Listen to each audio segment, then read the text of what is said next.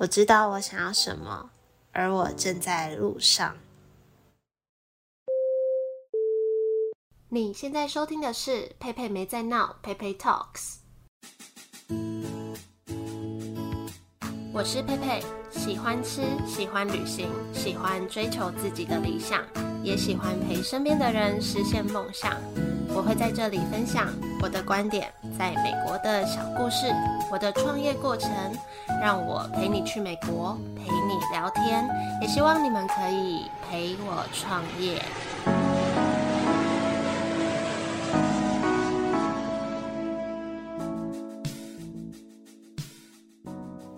好，今天这几件是一百集了，先跟你们说声抱歉，因为这集我一直拖拖超久。前阵子还有人跟我说，哎，好像那个节目已经一个月没有调出通知哦，我真的很抱歉。呃，然后我好像不太习惯在这个节目念留言，难怪都没有人要留言，所以我现在要开始好好念。好。等我一下，让我打开这个 Apple Podcast。OK，好。诶，等一下，Apple Podcast 它都有分美国版跟台湾版。其实我觉得这个留言操作的界面也不是很好用。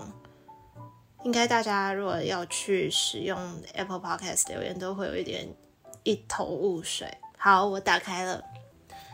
嗯，最近的一则有一个标题写“佩加油”，很喜欢新一季的内容，加油，很有陪伴感。好，然后再来第二则，赞赞赞，主持人超加分，题材也很好，一百分，真的很用心。诶，不过这个是呃第二则，这个是已经是去年年底的了。好，我就念三个就好了，因为接下来的有点太久以前。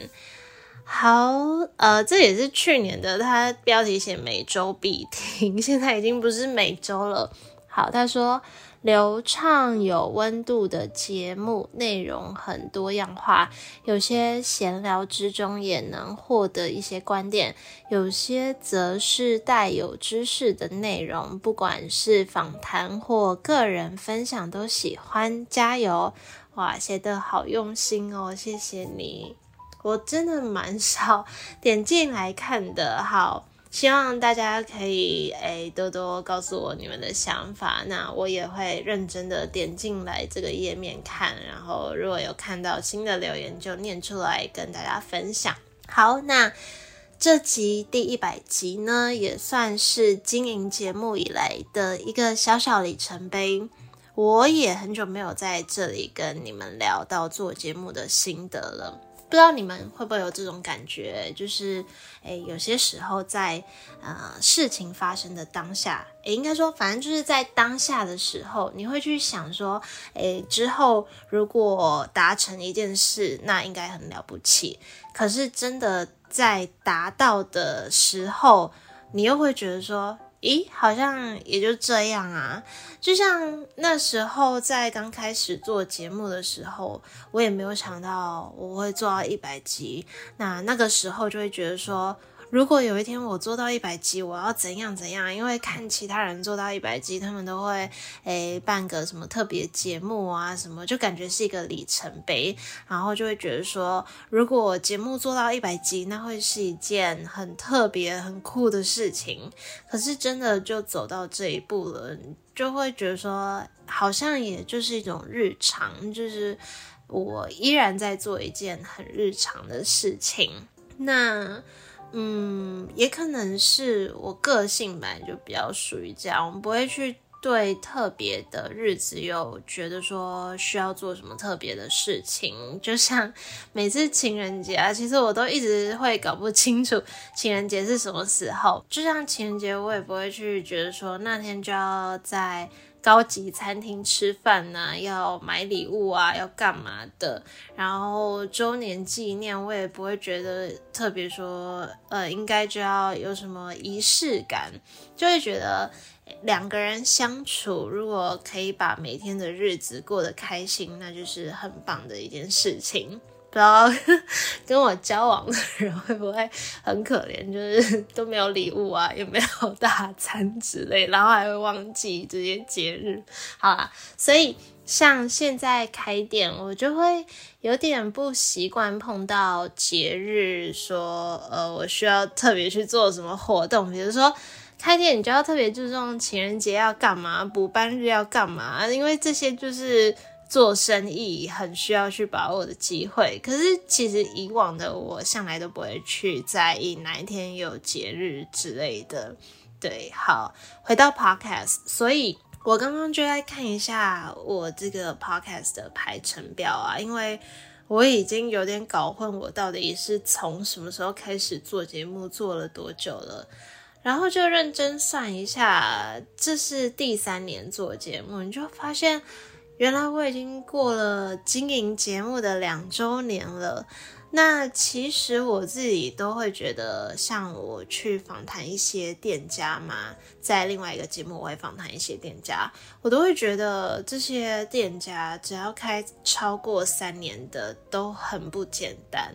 像很多人会觉得说，呃，创业或者是干嘛，从零到一这个过程是最难的。那确实，从零到一这个过程需要去探索，你需要从一张全部完完全全的白纸去一个一个拼凑出完整的样子，确实是很不简单。而且，哎，那个时候的心情可能呃多少都会有一点害怕，因为不知道说会不会弄出一个完整的东西，不知道会弄得怎样，就很多事情都在一个不确定的状态。但我也觉得说，如果你跨过从零到一这段路之后，从一到以后的这段路，或许其实是更难走的，因为我觉得从零到一的过程，它虽然不容易，可是过程中你会有一点期待和兴奋感。我觉得啦，就是就算很多挑战，但你会有那种很期待一个小孩出生的感觉。但一到以后就是一场在比耐力、比持久的一场诶竞赛嘛之类的，就是是你会经过不断的自我怀疑，你会怀疑说，啊、这件事我继续做下去是对的吗？我还要继续吗？就是一个不断的挣扎，要不要继续坚持一件事情的一个过程。那我之前在有一个 podcast 节目叫做《电扶梯走左边》，这个节目的 IG 贴文有看到一句话说：“当你一直重复做一件事，这件事就会代表你。”那我当下滑到这一篇，我看到的时候是蛮有感觉的。其实。我从来不太会称自己是 podcaster 或是创作者，因为我觉得这样讲有点尴尬跟别扭。我也不知道为什么哎，就诶，可能第一，我觉得这应该不算是我的职业，然后第二，好像就觉得这个词会有点有一点抬举自己嘛，就好像。我的心态就是一直把这件事情当做业余的事情，所以算是很佛系的在经营。你们看我那个 IG 追踪数就知道了，我都很不好意思说啊，我读行销的，然后这是经营第三年的 IG，可是就好像是天生的个性，不是很喜欢去跟风，然后像刚刚讲的不特别过节，我也不会因为哪间店很红就去排队，或是我根本不在乎那些。八卦新闻，所以就算是一直在埋头苦干嘛，就是一直持续在做我我认为我想做，或是我认为有意义的事情。然后，也是因为透过经营自媒体的这段过程，这几年我我其实也一直在自我观察、自我觉察，才发现我算是一个自我意识还蛮强的人。那这可能是优点，也是缺点。对我来说，我觉得自我觉察这一块也算是经营自媒体的一个收获。但是，嗯。也可能就像这句话说的，呃，一直重复一件事，这件事情就会代表你。所以，即使我对外说明我的本业是开店，是做餐饮业，还是有不少人会觉得说，Podcast 才是我的本业，反而开店才是附属的。好啦，我我觉得这可能也算是一个肯定，但我我也觉得，也可能是因为我一直都在重复做好几件事情，所以我对于自己的身份定义也有好几种。就像开店到现在已经四个月了吗？呃，去年十一月中开始到现在，我真的觉得我开好久了。但是认证一算，现在现在四月初，三个月三诶三四个月，对啊，我都觉得我已经开快一年了。就是为什么体感会觉得开这么久？很多人也都觉得我开很久，但其实才一下下而已。好，反正开店到现在四个月左右嘛，就我也从来没有停过持续录制节目这件事情。我说的节目是另外一个节目，谈话时间，就是那个节目一样都还是有在每周持续更新。PeiPei Talks 这个节目，我觉得有点难每周更新，除了时间问题以外，还有一点就是，我觉得在讲 PayPay Talks 的内容的时候，我自己。需要沉淀下来，就是需要有一个安静的一段时间，想一下我到底要说什么，才有办法去组织一些东西起来说。不然，其实我最近也一直心系着做节目这件事情，因为我明明知道今年搭配开了 Yellow Monday 这间店，有很多做节目的想法，我也列了很多我想要讲的事情，包含 IG 上面也是。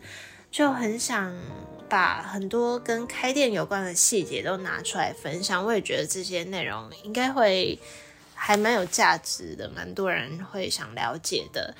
但就是因为一直没办法让自己好好沉淀下来，去组织一篇文、一集节目的架构，所以就会这样一直拖着。不过我也利用年假这段时间，好好的理清一下我到底为什么要经营这些，然后接下来呃，不管是社群上面的规划，或是呃 Podcast 上面，就是希望之后可以更努力。播出时间在做创作这些内容，好，所以刚刚讲到一直重复做一件事情嘛。我在我店里面有设置一个小小的录音室，那现在其他店家的老板都会来我的店里录音。其实很常情况是这样子的，我可能前一秒才在服务完现场的客人，然后就赶快交代伙伴事情，下一分钟就要招待来宾进录音室这样子。然后那天，诶，三月的时候，我们是录制谈话时间，四月会播出的节目，所以三月中左右的时候，在跟金箔手制，他是一个专卖生乳卷品牌的老板在录音。他那时候，他一开始在开录前，他就问我说：“我为什么愿意这样子做谈话时间这个节目，这样一直做？”诶，我也有点忘记我当下。是怎么回答他的？不过我现在可以重新梳理一下我自己的想法。我觉得老实说，我今年在做谈话时间这个节目的时候，有一点力不从心，因为呃自己一个人要开一间店去经营，又要开分身在那边录节目，我觉得连我自己都蛮困惑，我到底哪来这么多时间？那这点就是我觉得有。呃，可以沟通，有相近理念的合作伙伴是一件很重要的事情，或是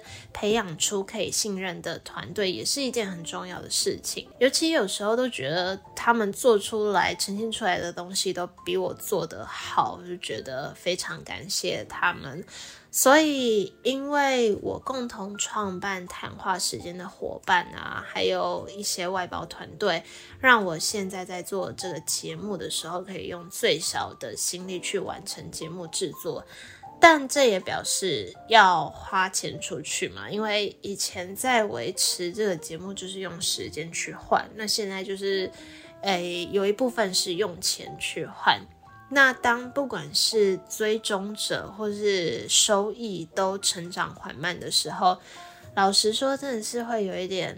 是不至于不想做啦，但是会或多或少都会有一点做的小沮丧吧。然后也会问自己说：啊，我这样子做到底在为了什么？当然，偶尔还是会有一些开心的事情发生啊，像是最近其实有成功接到业配，或是有人主动询问专访，还有偶尔有一些赞助。那虽然这些金额都还不足以去补我们支出的钱，但对我们来说就是一种肯定。或是来自听众的回馈啊，跟呃，其实因为这个平台，我们可以去发展各各种有机会的商业模式，在构想这些的时候，其实也都是算是蛮开心的时刻。但我觉得，呃，如果一件事情要长期经营下去，而且是不计代价的，我觉得真的是那个。理念信念要够深才有办法，诶，就要很相信我现在正在做一件很有意义的事情，一件对的事情，好像真的要这样才足以去支撑。就像我觉得。嗯，我们这样去把店家的故事重整表达出来给消费者，这件事情很有意义，不管是对店家或者对我都很有意义。然后，呃，像我们现在都会把专访的节目那个链接啊，做成一个有 QR code 的小立牌，给店家放在店里。那我我因为我自己的那个 Yellow Monday 也有一个，我就放在客席区。其实每次看客人真的有因为住在那边看到这个牌子去扫描来看专访文章，那个当下是会蛮感动的，就会觉得说我们这样制作出一篇文章、一集音档，可以提高消费者对这间店的粘着度，我就觉得蛮有价值的。或是有身边的朋友或是听众，真的是会来私讯我说，听到哪间专访也想去吃，我也觉得，呃，做这个节目还是有作用的啊。然后那天他还有提到，就是金博手制那个老板，他就提到说，创业的人好像不知道什么叫做累。其实我也觉得蛮奇妙的，因为。呃，有时候就会去回想从小到大的自己。我小时候一定没有想到有一天我会创业，会在这边录节目。因为我小时候真的是一个安静内向到不行的人，就不敢上台讲话的那一种。然后我也不觉得我自己是什么有想法的人，小时候算是很标准的乖乖牌，这样就完全跟现在不一样。或是没想到我会自己去美国啊，去自己旅行啊，自己生活啊，或没想到有正在收听的你们，嗯、呃，愿意这样默默的在支持我，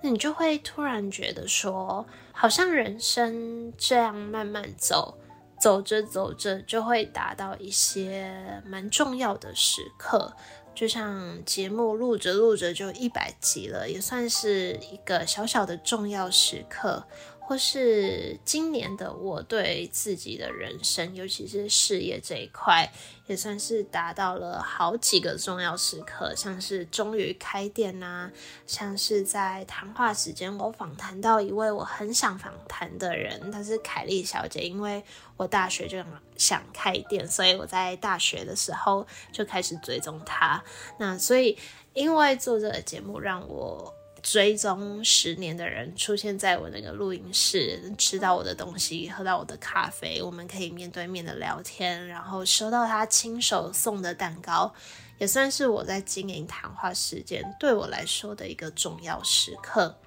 所以我觉得有时候边开店边做节目，老实说，我很多时候会觉得很烦，但就是会有一些契机，可能是现在这样。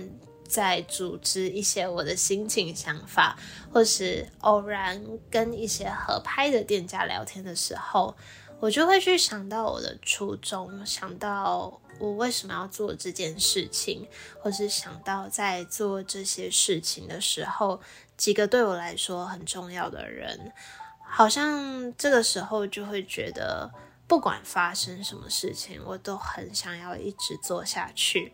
然后也谢谢在 Pepe Talks 这个节目这一百多集来每一位点进来这个节目的人。如果说开一间店对我来说最大可以支持我动力的，就是喜欢我的客人们。那经营节目对我来说支持我继续做下去的，真的就是现在在收听的你们。每次我。礼拜一来不及上线的时候啊，我都会想着，就这礼拜我可能又要让等待这个节目的人听不到了。虽然是不知道有没有真的在等待上线的人啊，但就算真的只有一个两个，我也会觉得很重要。所以听到这里，有没有也让你想起什么事情？那件事情。会让你愿意不顾一切去做，而且一直做下去的吗？如果这时候你脑海里有飘出什么东西，第一个想到的那件事情，那可能是因为什么原因你没有真的去做，那也可能你做了，但也因为什么原因，你在这段路上也会怀疑自己。都希望你们可以找到自己的那个信念，找到值得你用心去做的动力，然后一起坚持。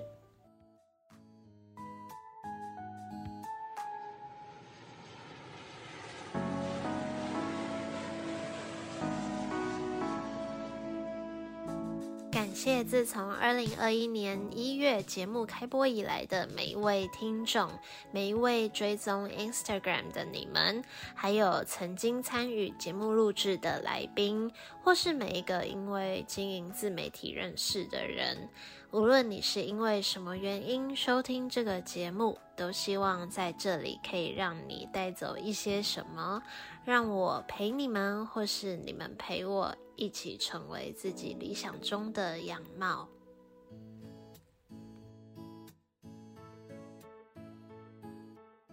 好，回到自己的标题，小小的我，大大的梦。其实这个标题是一个绘本的主题。这个绘本呢，就是呃，我在开店之前有经营一个饼干品牌嘛，线上的饼干品牌叫做日安。我的。这个品牌的伙伴 Cindy 绘制的，那他就是帮我把这间店 Yellow Monday 这间店的 logo logo 上那只黄色的小东西当主角，去画出关于我开这间店的故事。我先来念一下里面的内容好了，我就照着绘本上写什么我就念什么。好，致有大大的梦的你。他们都说我小小一只，小小一只的很可爱，小小一只的大家都很喜欢。可是他们好像也觉得小小一只的需要被照顾，小小一只的什么都不会。有一天我说，我想开一间小小的店，是什么样的店呢？我想要给大家暖暖的咖啡。以及吃了会很幸福的小点心，是一间什么样的店呢？白白的好有气质，黑黑的很酷，红色、蓝色、绿色、黄色，黄黄的呢？黄黄的好了，看了就会觉得心情很好，想要让很多人都心情很好。但有时候他们会说。什么什么店很厉害，什么什么店好大好大，而我总是在想，为什么要像他们一样呢？我只要有一个温暖快乐的小地方，小小的，但有各种可能性的地方，就像小小的我，有坚定的心，有大大的梦。我知道我想要什么，而我正在路上。哇，刚好这个背景音乐告一段落，念完。好，绘本里面的文字写着这些，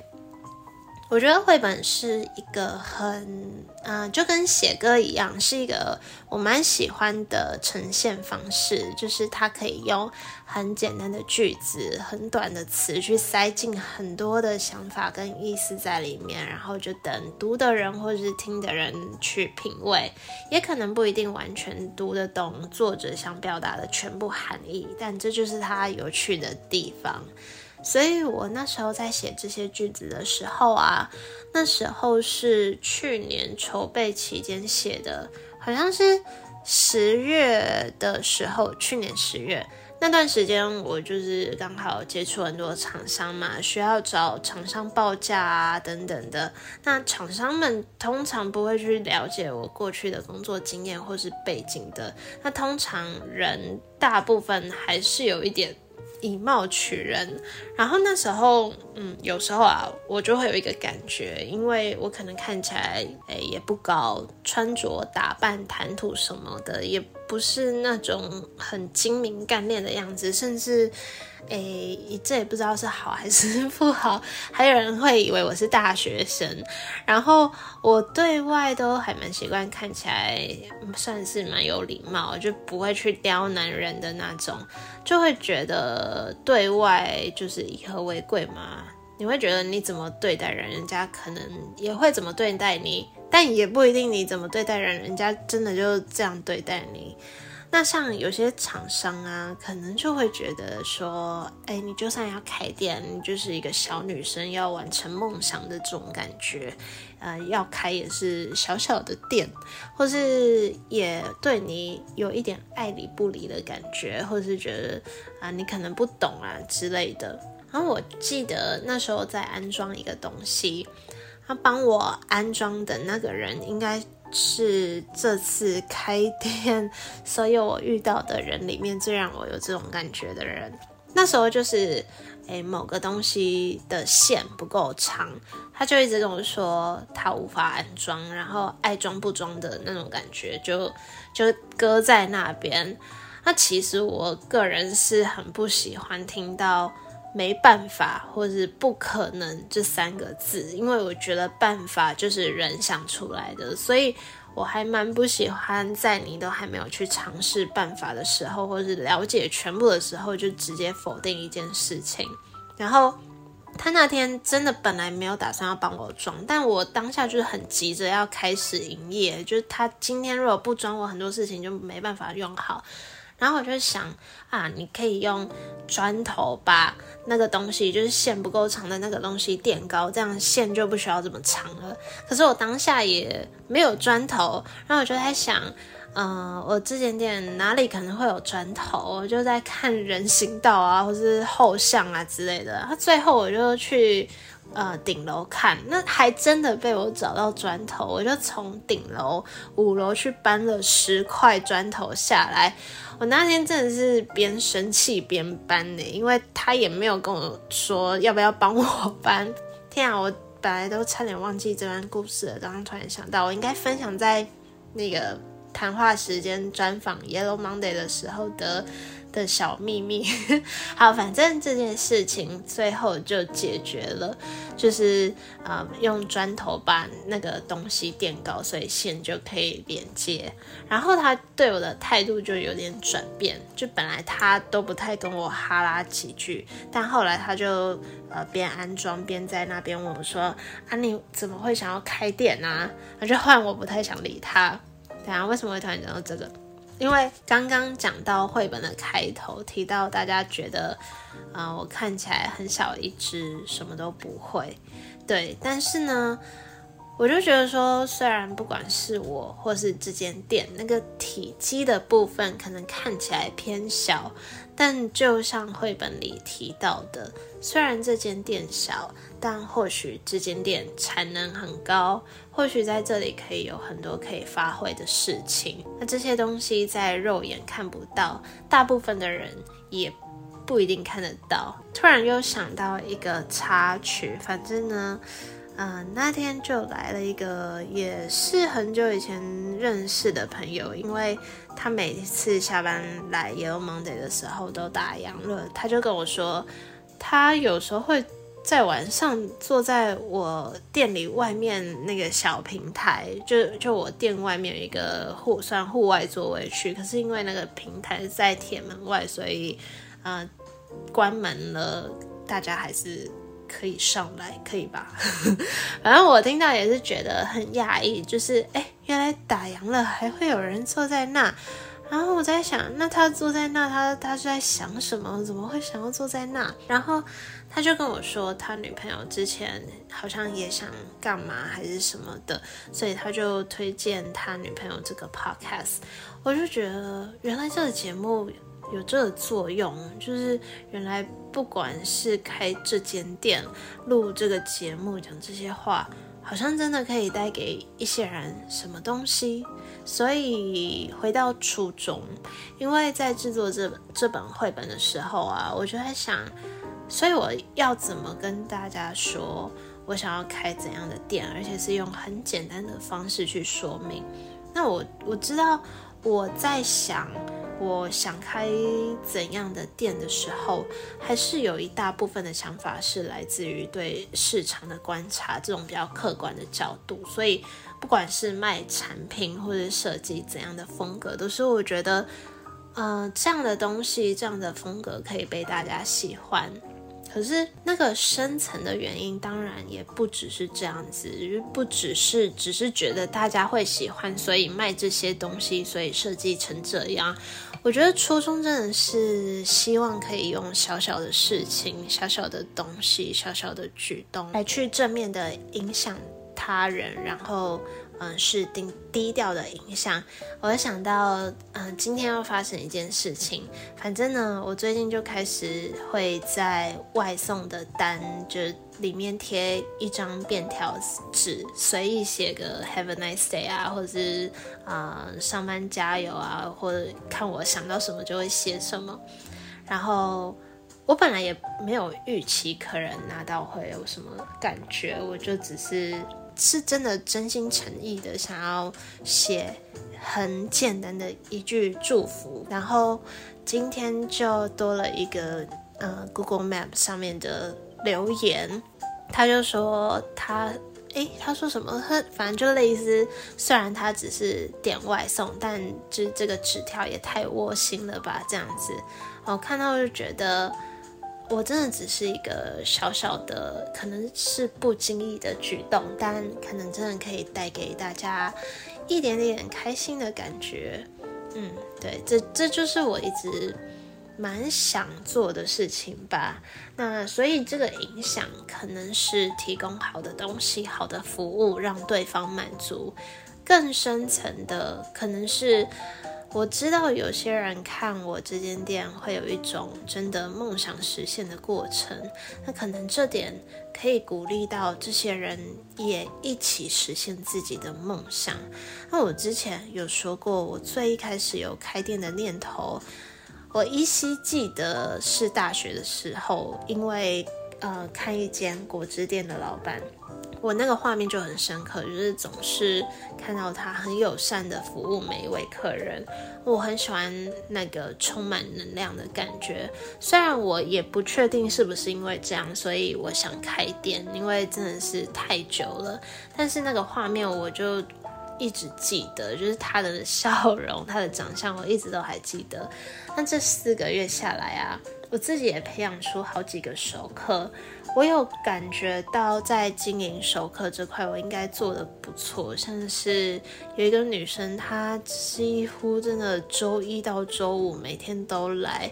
那天连假前一天他没有来，下午他同事来的时候就跟我说他出国了，所以没来。然后那个女生还跟我说，就是他后来跟我说，啊、呃，他本来要跟我说他出国啊，可是又怕分享太多，我就觉得很可爱。我就觉得我跟这些客人已经变成一种奇妙的关系。就他们可能跟我也是这样吗？就是有一种明明是店家与客人之间的关系，但又有一种好像已经是朋友的感觉。毕竟几乎每天都见面，可能见的还比自己的朋友还多。但是我们也不会聊太多，所以就很奇妙。或是像之前，或是最近，也有人跟我说，呃。他要离职了，然后特别跟我说以后比较难再来了。我也觉得说啊，好舍不得哦。但那个舍不得不是因为舍不得不能赚到这个客人的钱了，而是有一种啊，我好像跟你认识了，好像有一点点像同事之间的关系了。可是你离职后，我们就很难再见面了的这种感觉。不过我真的是觉得，透过这些客人给我的反馈，他们不用特别说什么，只要看他们会一来再来带朋友来，我好像就有一种去连接我那个初衷的感觉，就是那个当初那个果汁店的老板对待客人那个亲切的笑容，还在记忆里印象很深刻的感觉。所以我觉得很多时候，只要知道自己在干嘛，相信自己在做的事情，这样就好了，就也不用去在乎别人觉得你应该要怎么样。就像我开店的过程，会有超多、超多、超多声音，我相信你们也会有一样类似的经验，不管。是什么事情？不一定是创业，呃，人生的过程应该很多事情都这样。你可能想做一件事情被阻止，或者可能正在进行的时候被质疑，可能会看别人怎样做的多好，你就开始自我怀疑。可是就像这本绘本最后提到的，我知道我要什么，而我正在路上。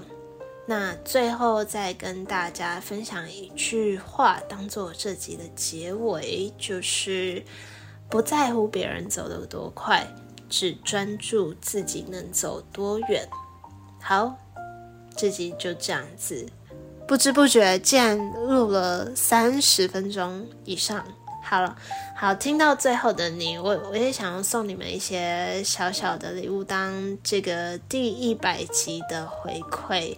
只要前十名帮我把这个节目任何一集分享出去，然后 tag 我的 IG PeiPei Talks。如果你的 IG 是公开的话，我这边会看到；是私人的话，也可以截图先动给我看，那我就会传送给你一张啊、Yellow Monday 的美式加原味可朗芙的套餐免费券，期限到今年年底是二月三十一号都可以兑换。款。那如果十个名额都换完了，我也会在这集节目的简介标示说明。可是第十名以后也会有小小礼物，就是由我日安合作伙伴 Cindy 帮 Yellow Monday 绘制的明信片，一样只要帮我把这个节目的任何一集分享出去，tag 我的 IG PeiPei Talks，我就会把明信片寄给你。那你可以特别跟我说你想要拿到空白明信片，或者想要我的手写明信片都可以。好，那差不多了，今天这集就到这里。虽然 Podcast 现在比较少在更新，可是我的 IG 时不时都会发个现实动态，分享一下最近在干嘛哦。然后之后 IG 也会。希望啊，希望我会认真拍一些小短片，不管是记录工作的日常，或是一些开店经营的大小事，我可能就是用很简短的方式分享一件小小的事情这样子。所以有兴趣大家也可以去追踪。那有什么想跟我说的话，也都可以私讯我。那就谢谢你们的收听，陪我录到一百集，下集见喽，拜拜。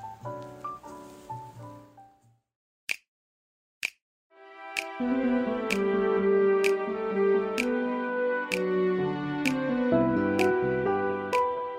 感谢你收听今天这集节目，欢迎在 Apple Podcast 上给我五颗星的鼓励，也可以在节目资讯栏的链接用小额赞助来支持我继续创作。欢迎订阅这个节目，收到最新消息通知，或是追踪我的 IG PeiPei Talks P E I P E I T A L K S，看我的日常生活分享。祝福你有美好的一天，我们下次见喽，拜拜。